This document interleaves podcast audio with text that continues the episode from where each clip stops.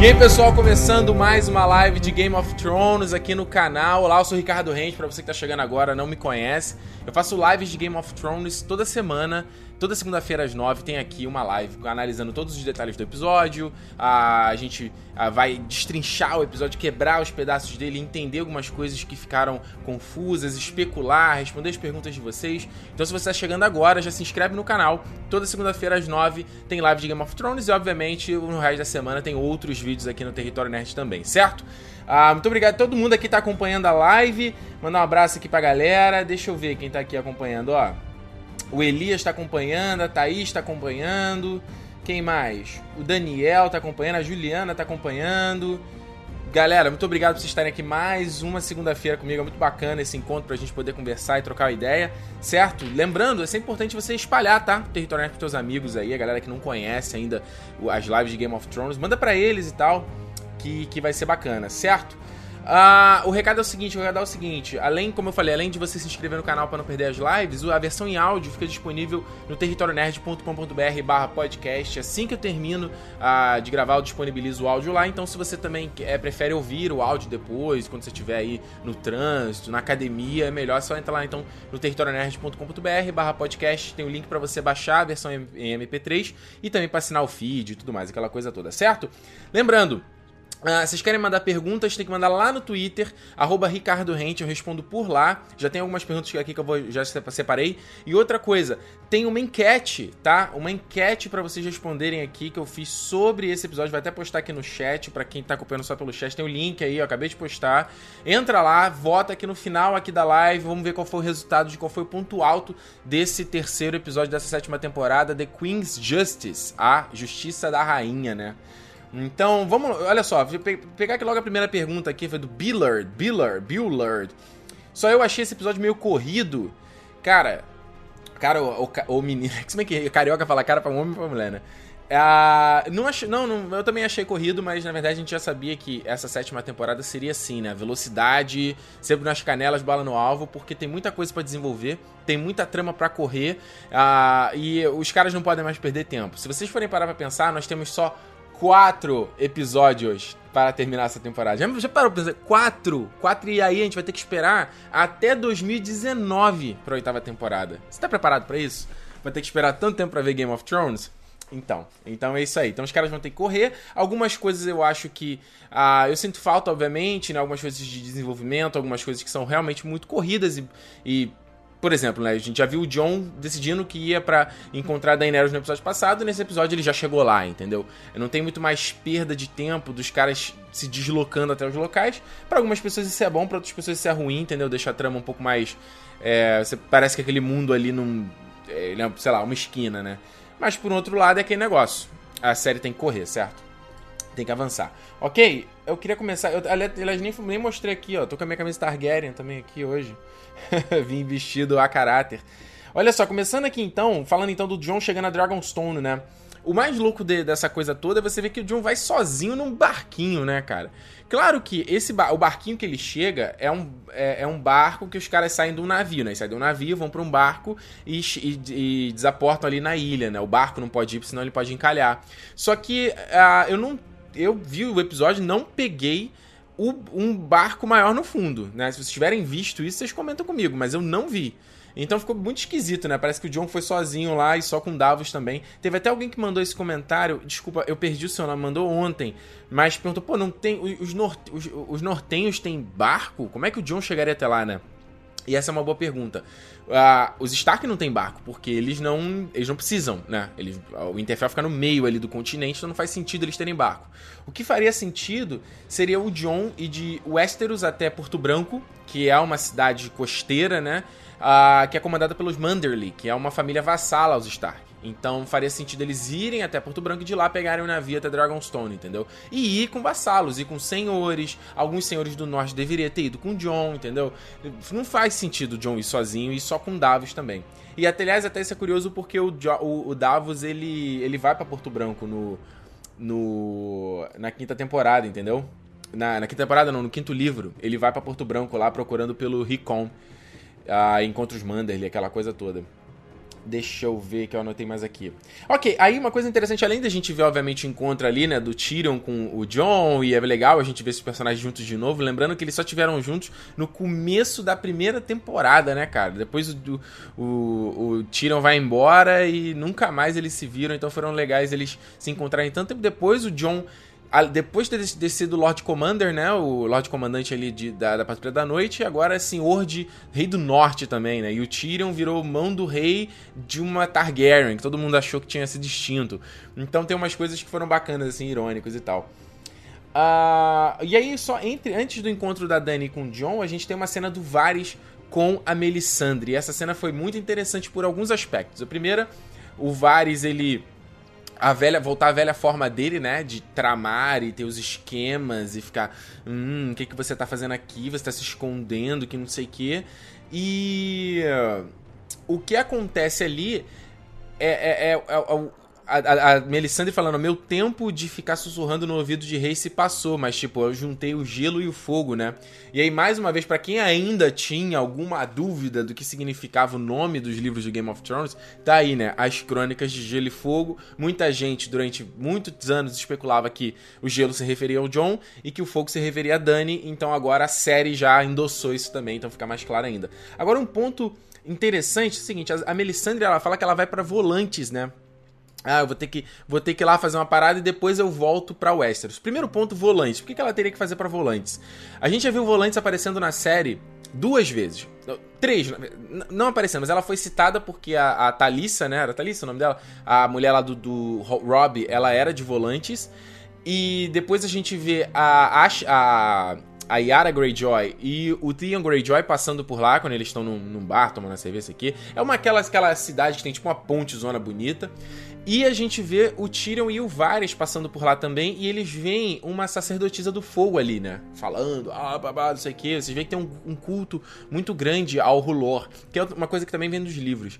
Então a Melisandre vai até lá. Provavelmente ela vai atrás dessa, desse grupo aí, né? Dessa galera, e vai uh, reuni-los para alguma coisa, vai falar, ó. Oh, a Zora High tá naquele canto lá, ó. pode ser ou a menina ou o menino. E, e aí, quem sabe, esses sacerdotes vão voltar para Westeros e com alguma missão, entendeu? Vão voltar ali eh, desempenhando algum papel na guerra contra os White Walkers. Como eu sempre falo, eu acho que no final dessa temporada vai ser os White Walkers marchando por cima de um monte de cadáver, por cima de um monte de. pelo reino destruído. E aí essas sacerdotisas viriam para fazer algum ter algum papel ali, entendeu? Agora, qual será o papel delas a gente não sabe, mas é o que faria sentido. Ela, ela, ela ia até lá, se juntar com a sacerdotisa, aquela Kinvara, aquela sacerdotisa que aparece na, na temporada anterior também. E uma frase. Uh, ah, antes de eu só falar dessa frase, Galera, manda as perguntas é, na ordem do episódio, tá? Eu vou falar o episódio na ordem cronológica. Então vocês vão seguir essa ordem. Não manda a pergunta do final do episódio, senão vai ficar uma loucura, tá? E não vai ter como eu acompanhar. O. Ela fala, assim, ela fala isso aqui. Ela fala o seguinte, ó. I have to. Uh, como é que é? I have to die in this strange country, just like you, né? Ou seja, eu tenho que morrer nessa, nessa terra estranha, nessa terra esquisita, assim como você. E aí muito se especulou, por que isso queria dizer, né? Como assim eu tenho que morrer nessa terra estranha? Uma especulação é de que a Melisandre sabe quando que ela vai morrer entendeu? Talvez ali quando as magias dela, alguma coisa relacionada ao Rulor, ela é, sabe a data ali do fim da vida dela, entendeu? Ela sabe exatamente o ponto que ela vai morrer, ou o que, que ela vai estar tá fazendo. Lembrando até que na terceira temporada, ela quando encontra a área, ela fala uma coisa que era parecida como isso, entendeu? Ela olha nos olhos dela, fala, ah, eu vejo é, olhos verdes, um olho azul, ela, ela fala sobre olhos de várias cores, ah, mas esses olhos agora estão fechados, alguma coisa assim, e a gente vai se ver de novo. Então, a, a Melisandre tem um certo to, tom premonitório. Ela pode, obviamente, estar errada em várias coisas, como ela fala com vários, né? Eu errei, cometi erros terríveis, e nisso ela é, ela deve fazer referência a várias coisas, né? A ter matado o, o Renly, né? Com aquela, aquele monstro da sombra, por ter ah, sacrificado a Shireen. Ela reconhece que ela, ela, mal interpretou as profecias dela. Mas em alguns pontos ela meio que tá. Ela, acho que ela tem sim um tom premonitório, então meio que isso quer dizer que ela quer, que ela meio, talvez ela saiba a data que ela vai morrer.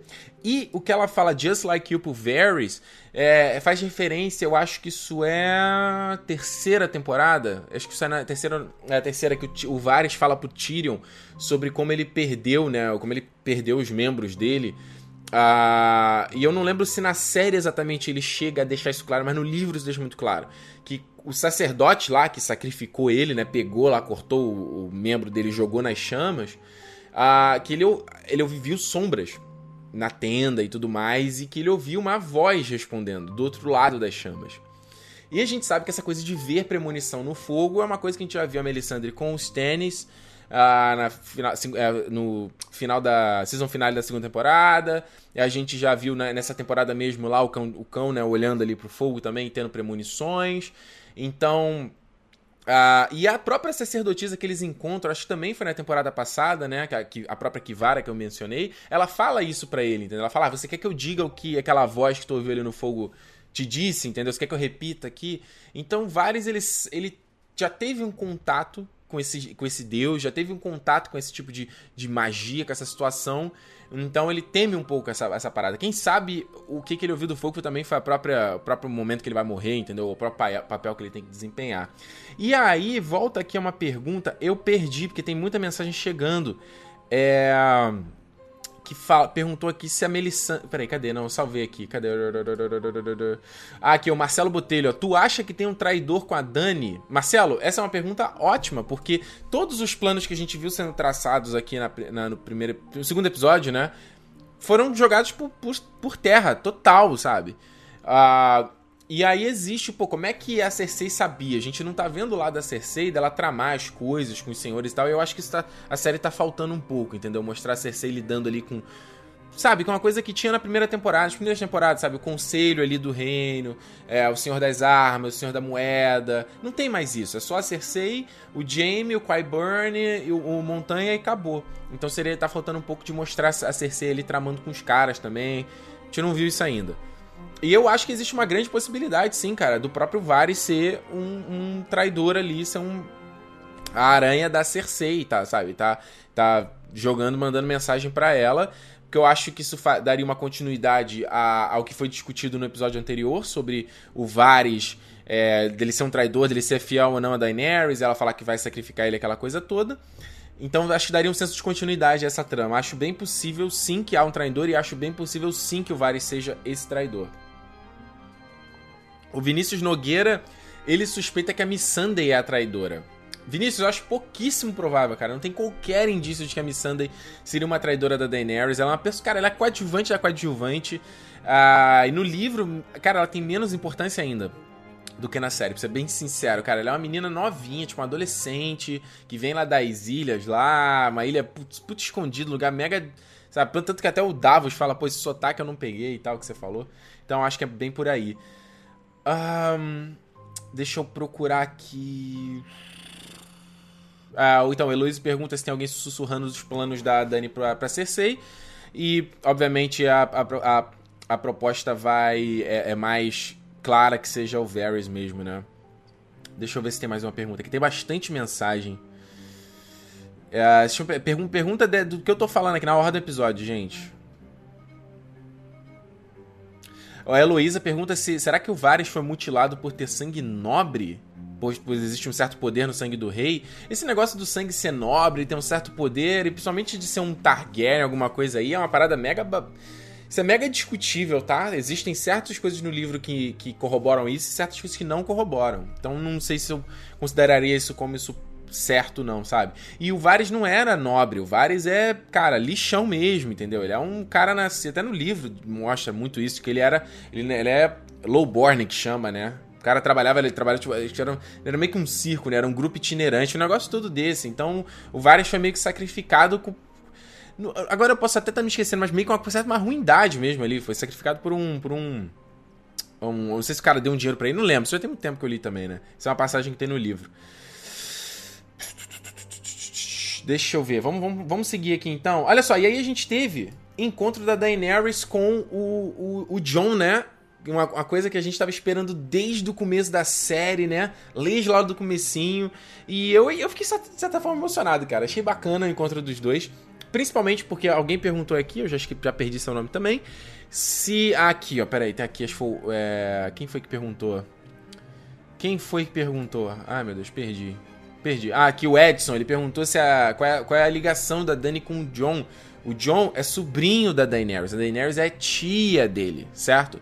O John é um filho bastardo do Rhaegar Targaryen, que era o irmão mais velho da Daenerys, certo? E aí volta até uma discussão que a gente até teve aqui na live do ano passado, se o John ainda é um bastardo ou não. É, ele é um bastardo porque ele não é reconhecido como legítimo, né? Ele, ele não. É, é, um, lembra que o Ramsay queria isso, né? Ele queria ser legitimado pelo Bruce Bolton. Então ele, o, o, John poderia ser legitimado como um. Uh, não como mais como um bastardo, e um rei pode fazer isso, o rei pode legitimar o bastardo. Uh, e, e, ele não é, é. O sangue dele, como que eu vou dizer? Ele, o sangue dele não é bastardo, ele não é lowborn, como eu falei, né? Ele não é nascido, ele não é nascido, ele não é um camponês, ele é da realeza. Ele tem sangue Stark e tem sangue Targaryen. Mas ele ainda é um bastardo segundo as leis, as leis ali, a, a burocracia de Westeros, digamos assim, entendeu? Uh, o, o, Fernando pergunta por que, que, o John não quer que saibam que ele foi ressuscitado. É verdade, Fernando, isso é uma coisa que eu ia até comentar. Eu acho esquisito, sabe? Eles não mais mencionarem isso, ou não mais o John mencionar alguma diferença, alguma mudança. Ele tá totalmente o personagem que ele, ele era antes. Assim, claro, ele tá mais maduro, tá mais decidido, mas você vê que não. É, não mostra mais o impacto, aquela coisa que ele fala, ah, eu, eu vi o outro lado, sabe? Pô, não tinha nada. É, ele tá me parecendo meio que, entre aspas, o mesmo personagem. Então, enfim. O Vinícius pergunta: o Davos é um cara que já viajou o continente todo e, e desconfiou do sotaque dela. Eu acho que a Miss Sunday é a traidora. É, isso Ok, vai. Foi. Eu, eu, eu, vi que muito. Uma galera mandou uma mensagem também perguntando sobre isso, do Davos não reconhecer o sotaque da Miss Sunday. Mas, cara, a Missandei era. Cara, ela era de uma ilhotinha que fica ao sul de Essos, sabe? Então faz sentido ele não conhecer o, o sotaque dela. O Davos, ele é um navegador mais ali na região de Westeros. Eu não lembro de mencionar no livro que ele ia muito para Essos, a não ser ali Pentos e as cidades principais, entendeu? Então, enfim, eu acho que, que eu acho que é mais por aí. Eu acho que foi mais uma brincadeira, uma piadinha, e ele até fala, né? Nossa, as coisas estão mudadas por aqui. Não sei se ele vai ter, ter, ter, algum envolvimento com ela, e aí ter o verme cinzento gerar um triângulo amoroso ali, né? A série adora fazer essas coisas. Ah, a Ana Laura perguntou: o que muda se o John souber que é um Targaryen? Cara, isso muda tudo, Ana. Porque a maior teoria, a maior especulação, a maior coisa que a galera teoriza do Game of Thrones é a, é a, é a teoria do Joe Harris, né? Que é o Jon terminar com a Daenerys no final da série. Porque lembra que os Targaryen, eles casavam entre si para manter a linhagem, para manter o sangue puro. Os Targaryens, eles faziam uma coisa que era proibida em Westeros, que era aquele... É, você tem um incesto, né? Então, é, os Targaryen faziam isso, casavam a irmã com, com primo, tá, um com o outro, para manter o sangue puro.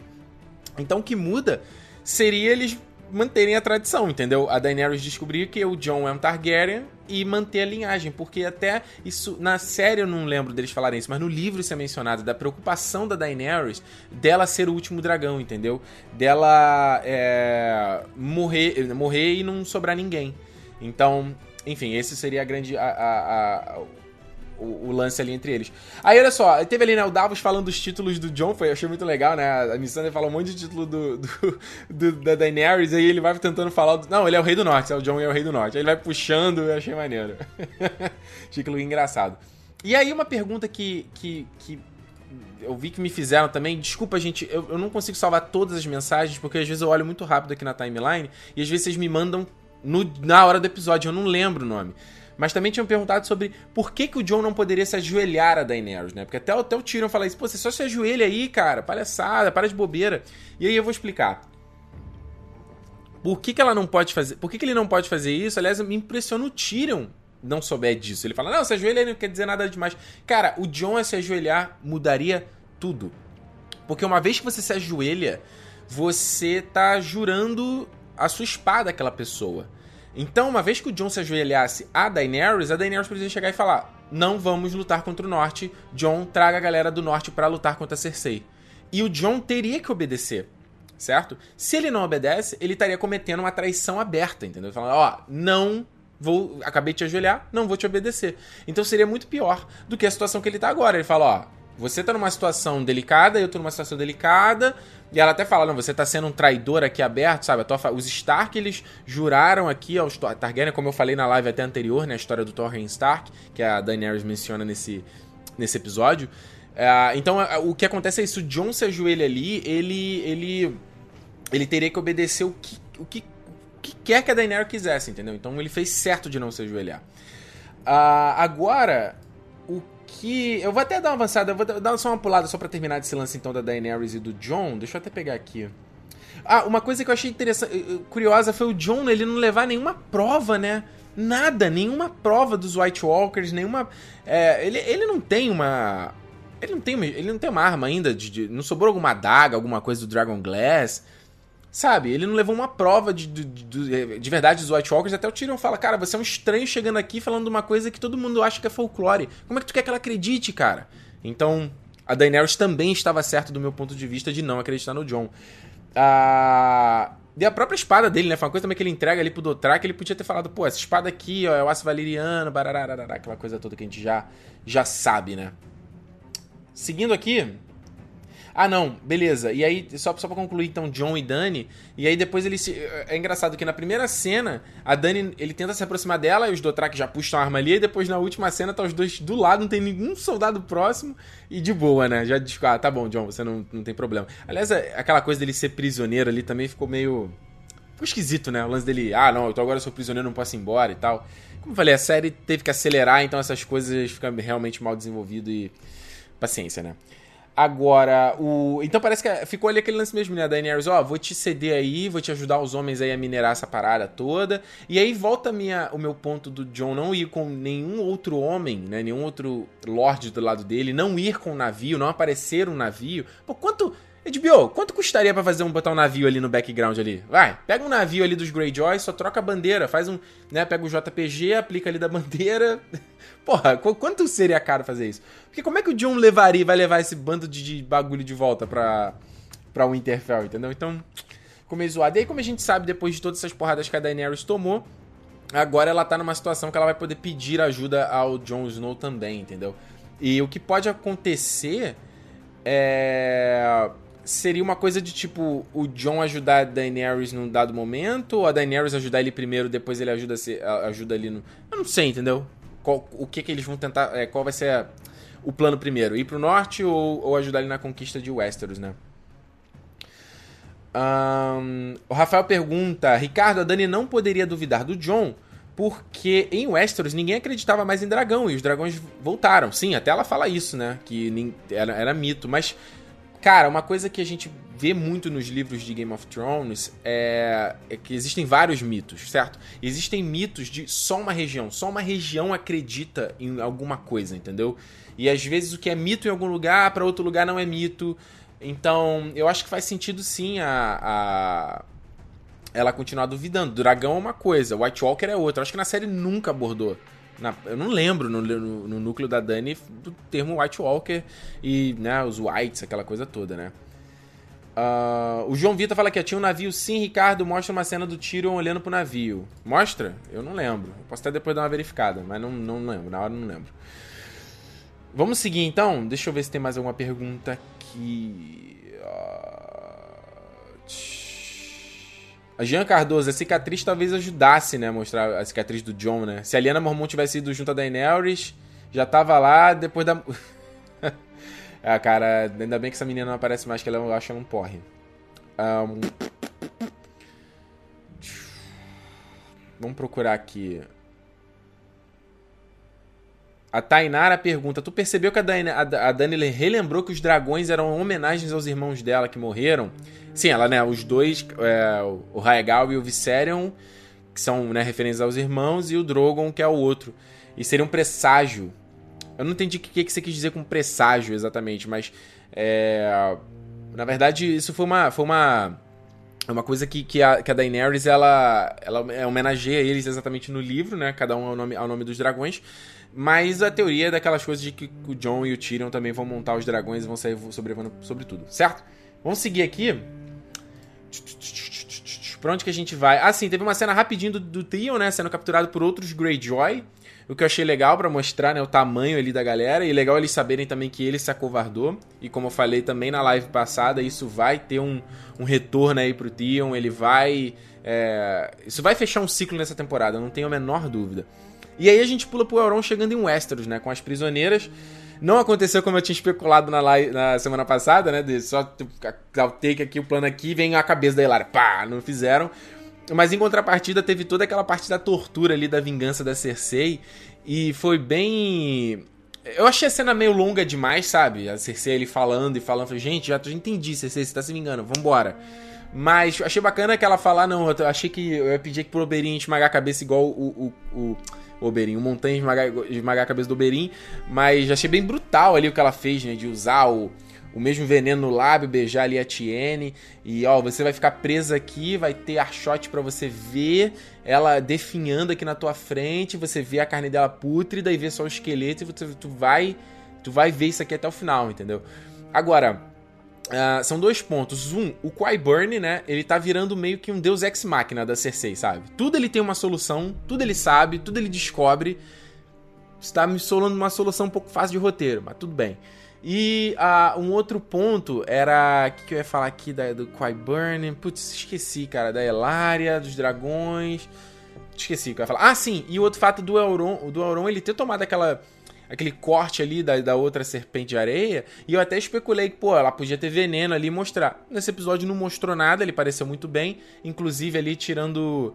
Tirando onda ali com a. Com o Jamie, né? Como é que ela gosta, como é que ela gosta que você faça aqui. Bem, bem louco. Deixa eu ver se tem mais alguma pergunta aqui. O Matt Fernandes, o que você acha que vai acontecer com a Yara? É verdade, Matt. Não acabou não, não dando destino exato para ela, né? Obviamente, ela, provável, ela ser, é provável ela ser uma prisioneira do Auron, né? E aí, será que o Theon vai, vai salvá-la? Vai conseguir salvá-la? E aí ele vai ter o, o retorno dele? Vai ter. Eu não sei. Difícil. Humberto pergunta: você acredita que um ou mais dragões vai morrer? Sim, acredito que um ou mais dragões vai morrer, sem dúvida. Deixa eu seguir aqui. Vamos seguir aqui em frente. Pra onde que, que vem depois aqui? Ah, sim, a Cersei se vinga da Elaria. E aí tem uma cena bacana da Cersei com Tishon Nestores, né? O personagem vivido pelo Matt. É, é Mark, Mark Getz, né? O Mark Getz, Mark Getz do Sherlock, né?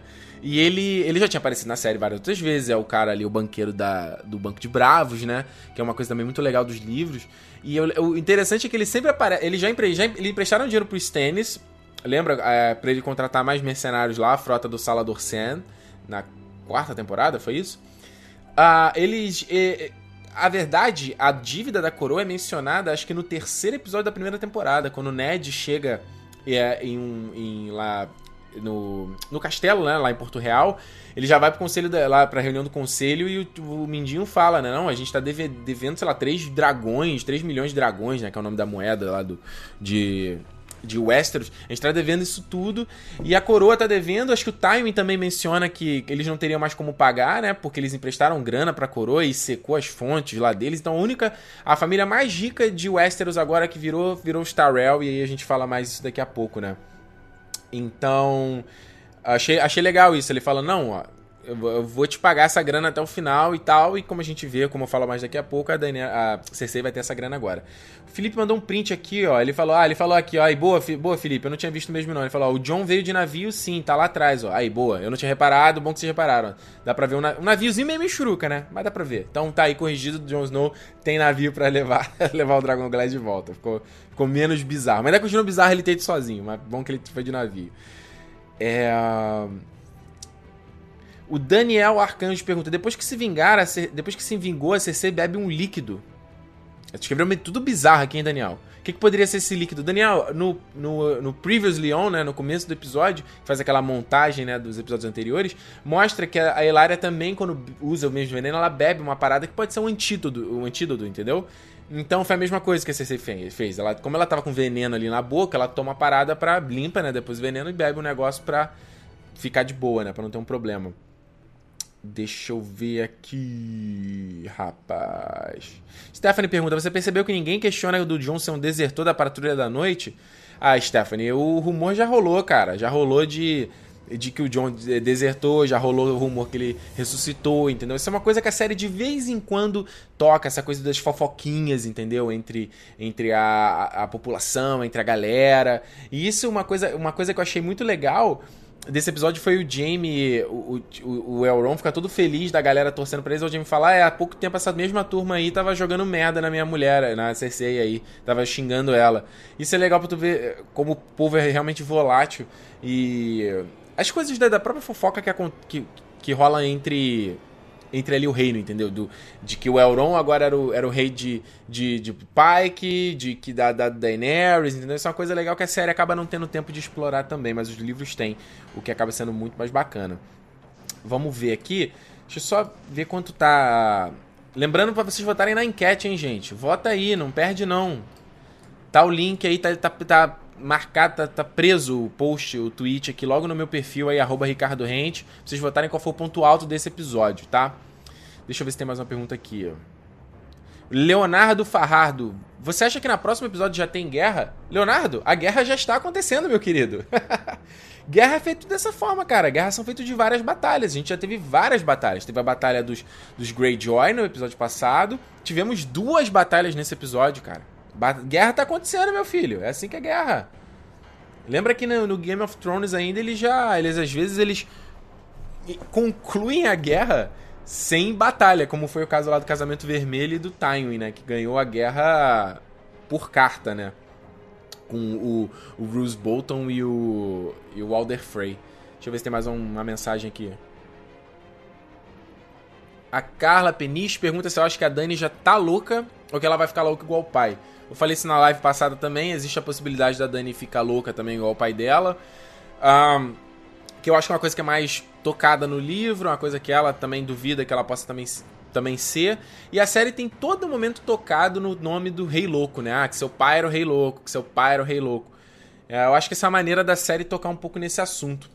Então achei legal. Vamos seguir. O pessoal que tá falando da, da adaga, fala sobre a adaga. Ah. Peraí, eu tô, eu tô perdendo. Qual, qual foi a daga, gente? Tô perdendo? Me lembra aí. A daga? Peraí, a, a daga que aconteceu. Putz. Me lembra aí que a daga é essa aí, que eu tô, tô, tô posso ter viajado, posso ter perdido aqui, né? Não, nem anotei nada sobre a daga, não. Vocês estão falando de repente da daga do Mindinho, que é uma coisa que vocês já, já perguntaram nas lives anteriores também? Ah, vocês estão falando do teaser. Gente, porra, teaser, cara. Já falei que não comento teaser aqui, gente. Vamos comentar o episódio, pelo amor de Deus. Deixa eu ver aqui então, ó, pera aí. Dívida da coroa, falei. Ah, legal, outra coisa, voltando. Eu achei legal que o Tyrion voltou a ter função nessa, nessa, nesse episódio, né? Ele voltou a ter um, papel importante ali de conselheiro, dele conversar com o John e dar, falar, cara, você não. É uma coisa que eu já até vocês já comentaram, botaram aqui nos comentários, né? Que o encontro da Dani e do John foi meio bizarro, assim, no sentido de mal escrito. E eu concordo um pouco também, entendeu? Do fato de, pô, ele não chegar, eles poderiam, sei lá, ter sentado numa mesa para conversar, ter um jantar, então isso é uma coisa mais natural, né? Eu acho que o, o texto ficou muito, eu não sei, ficou muito durão, ao meu ver, sabe? Se a gente for falar de roteiro mesmo. Uh, e uma coisa era, era justamente é, é, essa fato da Dani, ela parecer ser muito inexperiente, né? Ser uma mulher, moleca.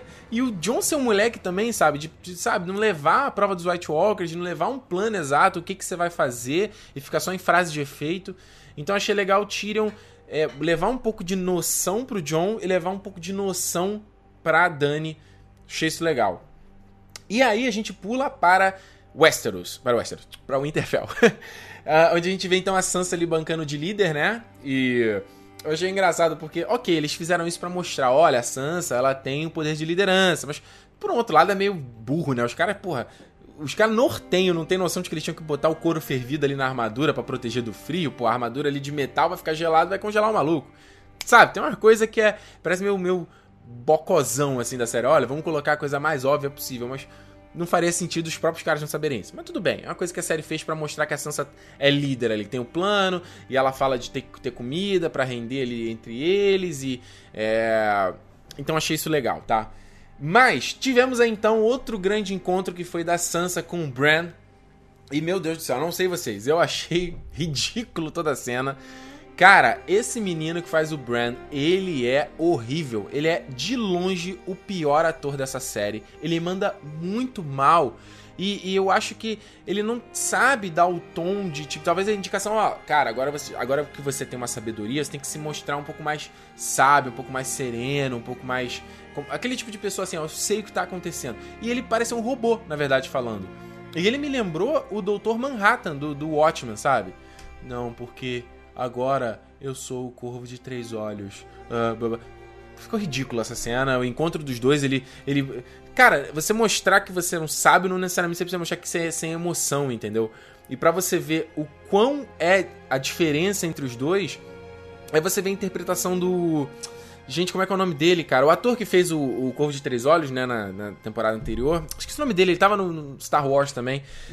Porra, o cara, ele sabia e ele mostrava uma preocupação na voz, né? Mostrava é, temor, mostrava dureza. O cara dava nuances, embora ele ainda mostrasse sabedoria, mostrasse ser um ser superior. O Bran não. Ele mostrava ser um idiota. Eu detestei aquilo ali, cara. E pior ainda foi logo a, a, o papo entre eles ali na... o Adam falou, você acha que o Bran tomou algum chá alucinógeno? Ele tava muito doido. tava mesmo, cara. Eu gostei muito das piadas que a galera ficaram fazendo dele, tipo assim... Ah, eu sou o. Como é que ele fala? Eu sou o Corvo de Três Olhos. Não, você agora é o pô, você é o Senhor do Norte, você é um Stark e tal, não sei o quê. E aí ele. ele. ele não. Como é que ele fala? Não, mas eu sou o senhor. O, o, o Corvo de Três Olhos. Não, porque o Corvo de Três Olhos que me disse isso. E tipo, a galera, caraca, cara, isso não tá fazendo o menor sentido. E eu achei que ali na cena ele fosse mostrar algum poder, ele mostrar, olha como é que eu sei daquela coisa ali. E não mostrou. A única coisa que ele cita, que né, acho que foi o entendimento que eu tive, foi o casamento da Sansa com o Ramsay, né? Que ela falava, você estava vestido de, de branco e estava nevando e foi muito triste e tudo mais. Embora eu não tive tempo de olhar o episódio de novo, né? A parte desse casamento, se tinha alguma indicação de que o Bran estava vendo isso, né? Mas enfim, o fato é que é, o Bran, como ele disse, ele consegue ver todos os eventos de formas desconexas e o tempo é só uma sugestão, sugestão para ele. Que é uma coisa também que o Dr. Manhattan tinha, né? Se eu não tô enganado. E o cara ali. É o Max aqui, ó. O Ronald falou, Max von Sydow, isso mesmo, cara. O ator do Corvo de Três Olhos. Valeu, é, Ronald. É, o Max von Sydow era o nome do ator. E ele é uma coisa legal porque isso também tinha no livro que ele falava isso. Eu tô vendo o passado, mas eu tô vendo o futuro, mas essas coisas estão meio desconectadas. O futuro não necessariamente é o futuro, mas ele tá em constante mutação. Então ele vê todos os eventos e o tempo, a maneira, o tempo, essa coisa linear que é para nós humanos, a coisa que a gente tá preso, não se aplica a ele, entendeu? Então achei isso legal. E como eu falei, não acho que o Bran, em nenhum momento ele me convence isso, nem na transformação dele na sexta temporada, que foi simplesmente um ataque àquela caverna e o Max von Sydow vira pra ele não, agora você é o Corvo de Três Olhos. Não, cara, não. Me mostra alguma atitude, me mostra ele sabendo alguma coisa, me mostra ele traçando alguma coisa. Por que ele não chegou pra Sansa e falou: Não, Sansa, é porque eu vi o que aconteceu lá. Eu vi a nossa, a nossa tia Liana. O John é filho dela. O nosso pai escondeu. Por que ele não chegou e falou aquilo ali, cara? É uma coisa que tem me irritado no Bran desde sempre. Ele não ter um papel ativo na história. Ele é. O Bran, ele é a perfeita metáfora do que, do que o, o, o personagem dele na série. Ele é um peso, sabe? Que a Mirror tem que ficar carregando ele de um lado pro outro. E ele não tem. Ele é um, tem um peso na história também. Ele não tem. Ele não mostrou nada, sabe?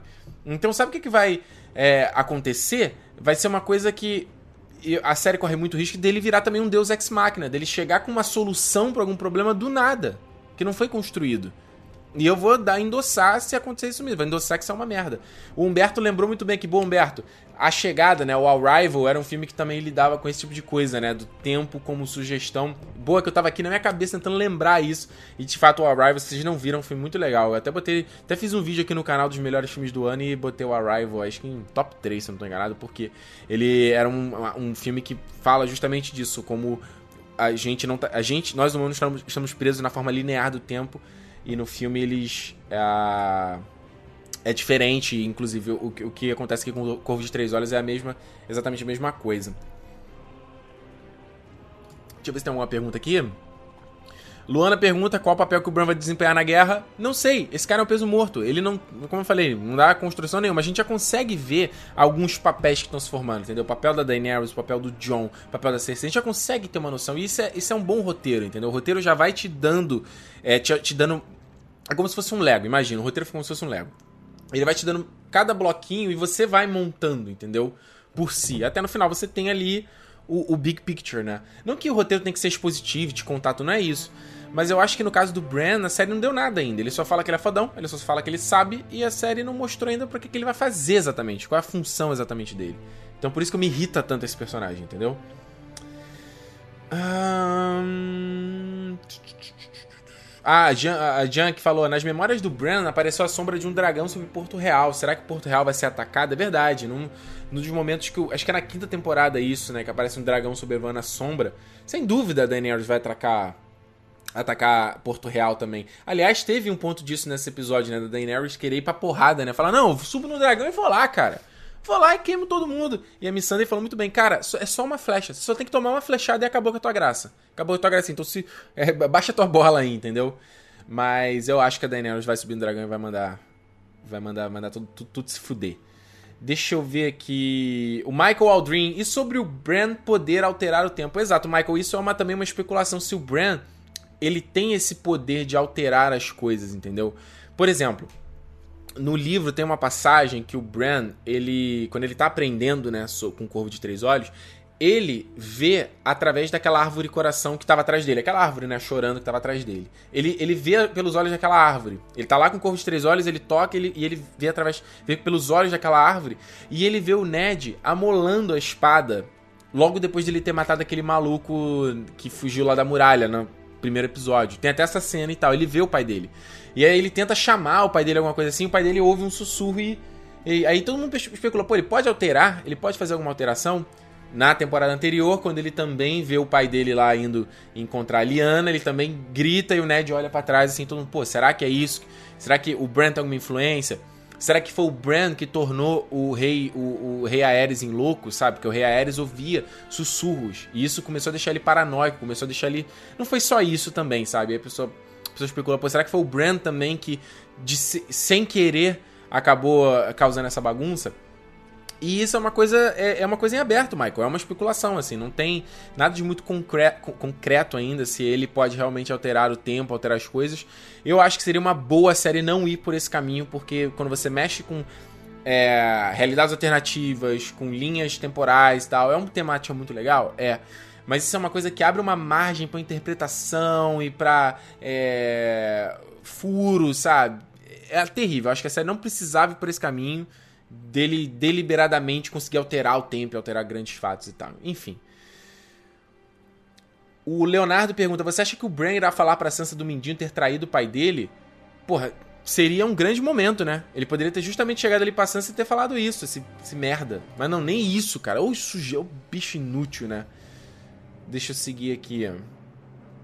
Ah, tem gente fazendo pergunta do episódio anterior. Não, não, gente. A live anterior você ouve, vê lá, assiste a live anterior que já, já foi comentado sobre as coisas do episódio anterior e tal. A Ana Rosa fala: o Bran já fez uma alteração no livro, com o caso do Fedor e do Tion, que ele, foi ele que trouxe a lucidez de novo no livro. Ana, até onde eu me lembro, isso não era óbvio que ele fez uma coisa dessa, entendeu? Era uma sugestão, era uma especulação. Posso lá ler de novo, tá? Mas até onde eu li, até onde eu lembro, isso era uma especulação, cara. Isso não era, não era certo, não, entendeu? Deixa eu ver aqui. O Igótico. Você acha que o Bran vai contar pro, sobre os White Walkers pro John? Ele já deveria, né? Esse puto. Enfim. Enfim. Cadê. Giovanna pergunta: cadê o Robin, primo dos Stark? Robin? Robin, Robin. Primo dos Stark. As, as famílias menores eles já, supri, já cortaram todo mundo, né? Os próprios Mira e o Jojen, eles eram dois, dois é, vassalos também que foram completamente cortados da série. O, P, o PJ, P, P Júnior aqui falou: O que você achou do Bran falando pra Sansa do casamento dela com o Ramsay? Ele foi muito sem sentimento nessa cena. Cara, foi tudo sem sentimento. Foi muito, foi muito zoado. Tudo. Tudo que esse moleque fez. Enfim, vamos seguir aqui. A gente teve então a cena do Jorah, Jorah sendo curado pelo Sen, né? De ter cortado ali. E foi curioso porque a gente ficou na, a, a, alguns episódios atrás, principalmente na live do primeiro episódio, aqui especulando, né? O que, que, será que aconteceu? Ó, ele vai usar a vida do dragão para curar o Jorah. E é isso, não sei o que. Porra nenhuma, não foi nada disso. foi só o Sam cortar a pele ali, passar um guento ali e resolveu. Tá resolvido o problema. Jorah vai voltar pra Daenerys e o Sam agora não foi expulso da cidadela, sabe? E o trabalho do Sam vai ser transcrever ali aquele monte de papel, carta, mapa, né? Em, em, em novos. Isso é um trabalho importante porque a partir do momento que você não tem impressora e não tem como salvar, se, e a tinta se perde, né? O papel se de, deteriora. Se, é, se você não transcrever aquelas coisas, eles se perdem. Inclusive, na Cidadela existem livros que eles falam que são livros que só existem um exemplar, sabe? De todos. E não. É... E, enfim. Então o trabalho dele vai ser importante. E, obviamente, casa comigo aí. Ele vai ler ali aqueles papéis e vai descobrir alguma informação. O, o, ele vai virar o dispositivo total. Olha só, a Giovanna lembrou aqui o Robin, isso mesmo, o Robin Tully lá, aquele moleque, aquele mala também, aquele garoto. Desapareceram com o garoto, né? Aquele Lino, Lino, Lino alguma coisa, Lino Focati lá, sei lá, aquele, aquele garoto brasileiro, semi-brasileiro que fazia o. Lino Faccioli, né? Que fazia o Tully. Que, enfim, era o herdeiro do Cara, ele não tem papel, não tem função na série, sabe? Quem é agora herdeiro do Tully é o Mindinho. Não tem função, esse moleque tem nem mais porque aparecer, esse mala. Enfim. Pulando, a gente então vai chegando pra parte final e eu achei legal de como eles resolveram essa batalha de eles, eles terem feito é, não linear, entendeu? Do Tyrion meio que narrar o que, estava acontecendo. Ah, eles vão fazer isso, aí você vê. Eu achei que foi uma solução interessante dos produtores para economizar, né? Para não gastar uma grana absurda de efeitos e tudo mais. Então eles poderiam pegar só cenas isoladas e, e, e ter ali os efeitos especiais e a produção. Achei que foi uma boa solução de, de da direção e tudo mais, o próprio roteiro, não sei quem foi que to, tomou essa decisão. Então achei bacana e, e, legal que foi a primeira vez que a gente viu o Rochedo Casterly, foi legal ver o castelo.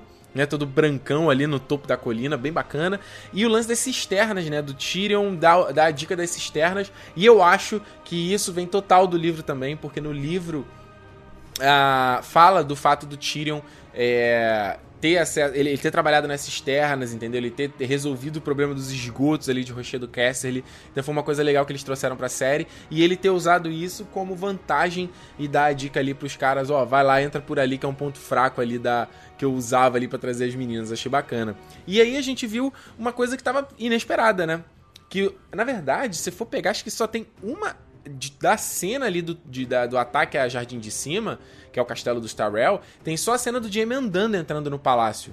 Que eu me lembro do trailer, que eu até falei, pô, eu, achei, eu até duvidei que era, é, se era o castelo ali, que era a Fortaleza Vermelha, né?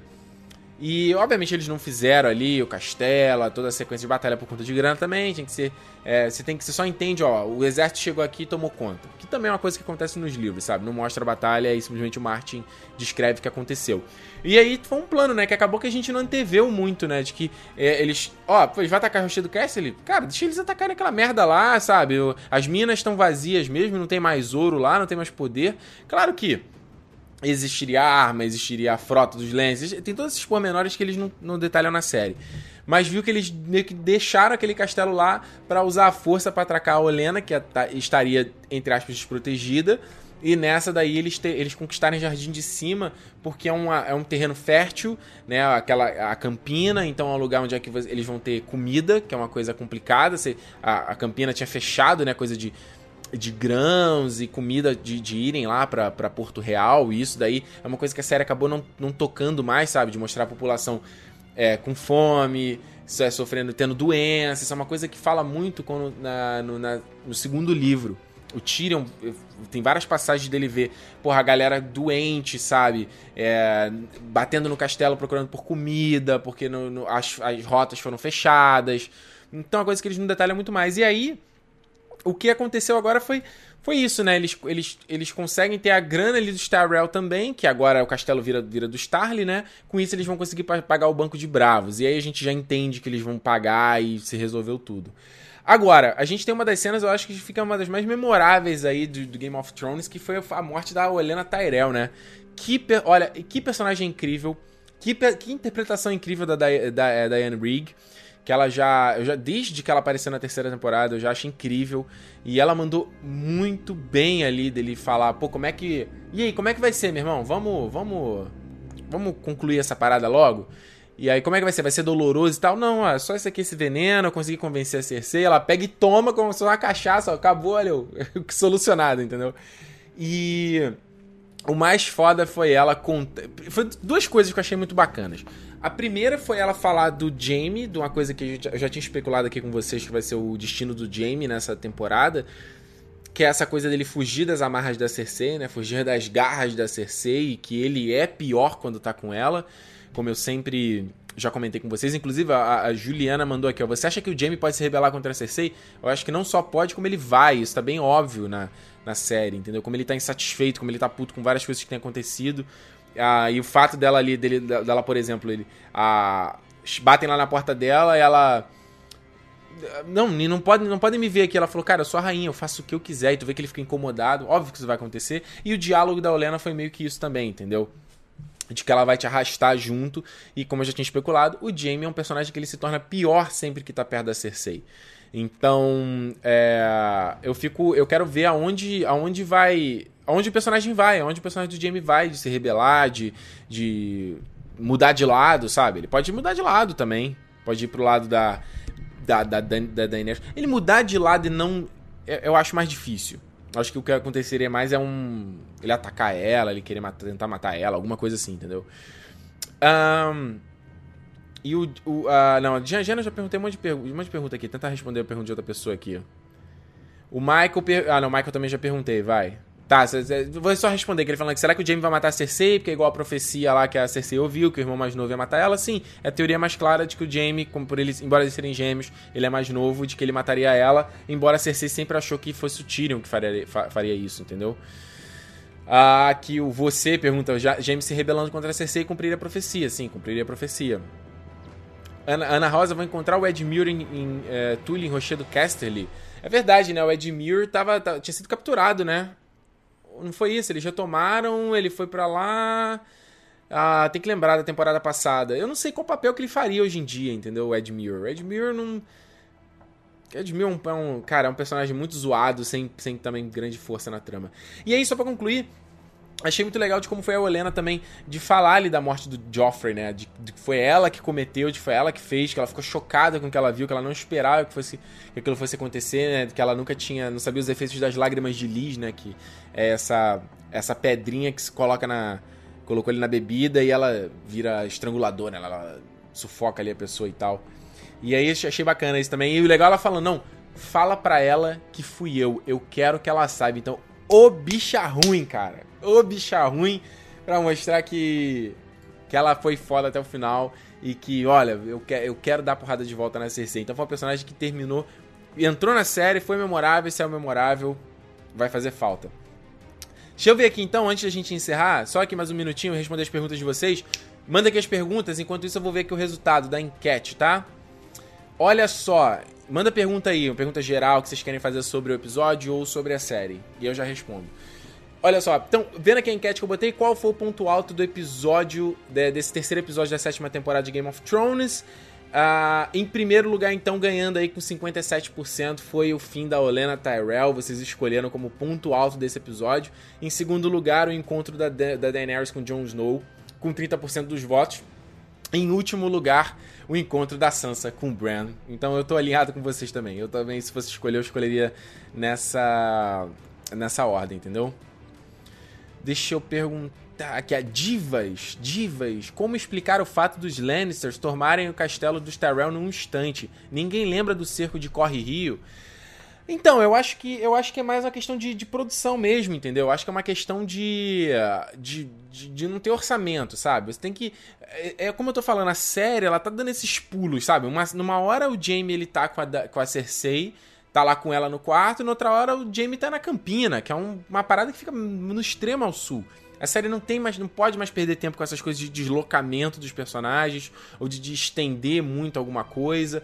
Então foi meio que isso, ó, eles pegaram, usaram o elemento surpresa, atacaram o exército e com isso eles conseguiram é, dominar ali o castelo, entendeu? Você pode entender que as forças dos Tyrell estavam enfraquecidas, porque como a Olena fala, é, então no episódio passado de que é, parte do exército delas estaria com a Daenerys também para fazer o cerco a Rochedo Casterly. Então a gente tem que algumas coisas a gente tem que assumir e não adianta a gente ficar muito não tô falando que a gente tem que aceitar tudo, tá? Não é. Quem sou eu para falar isso?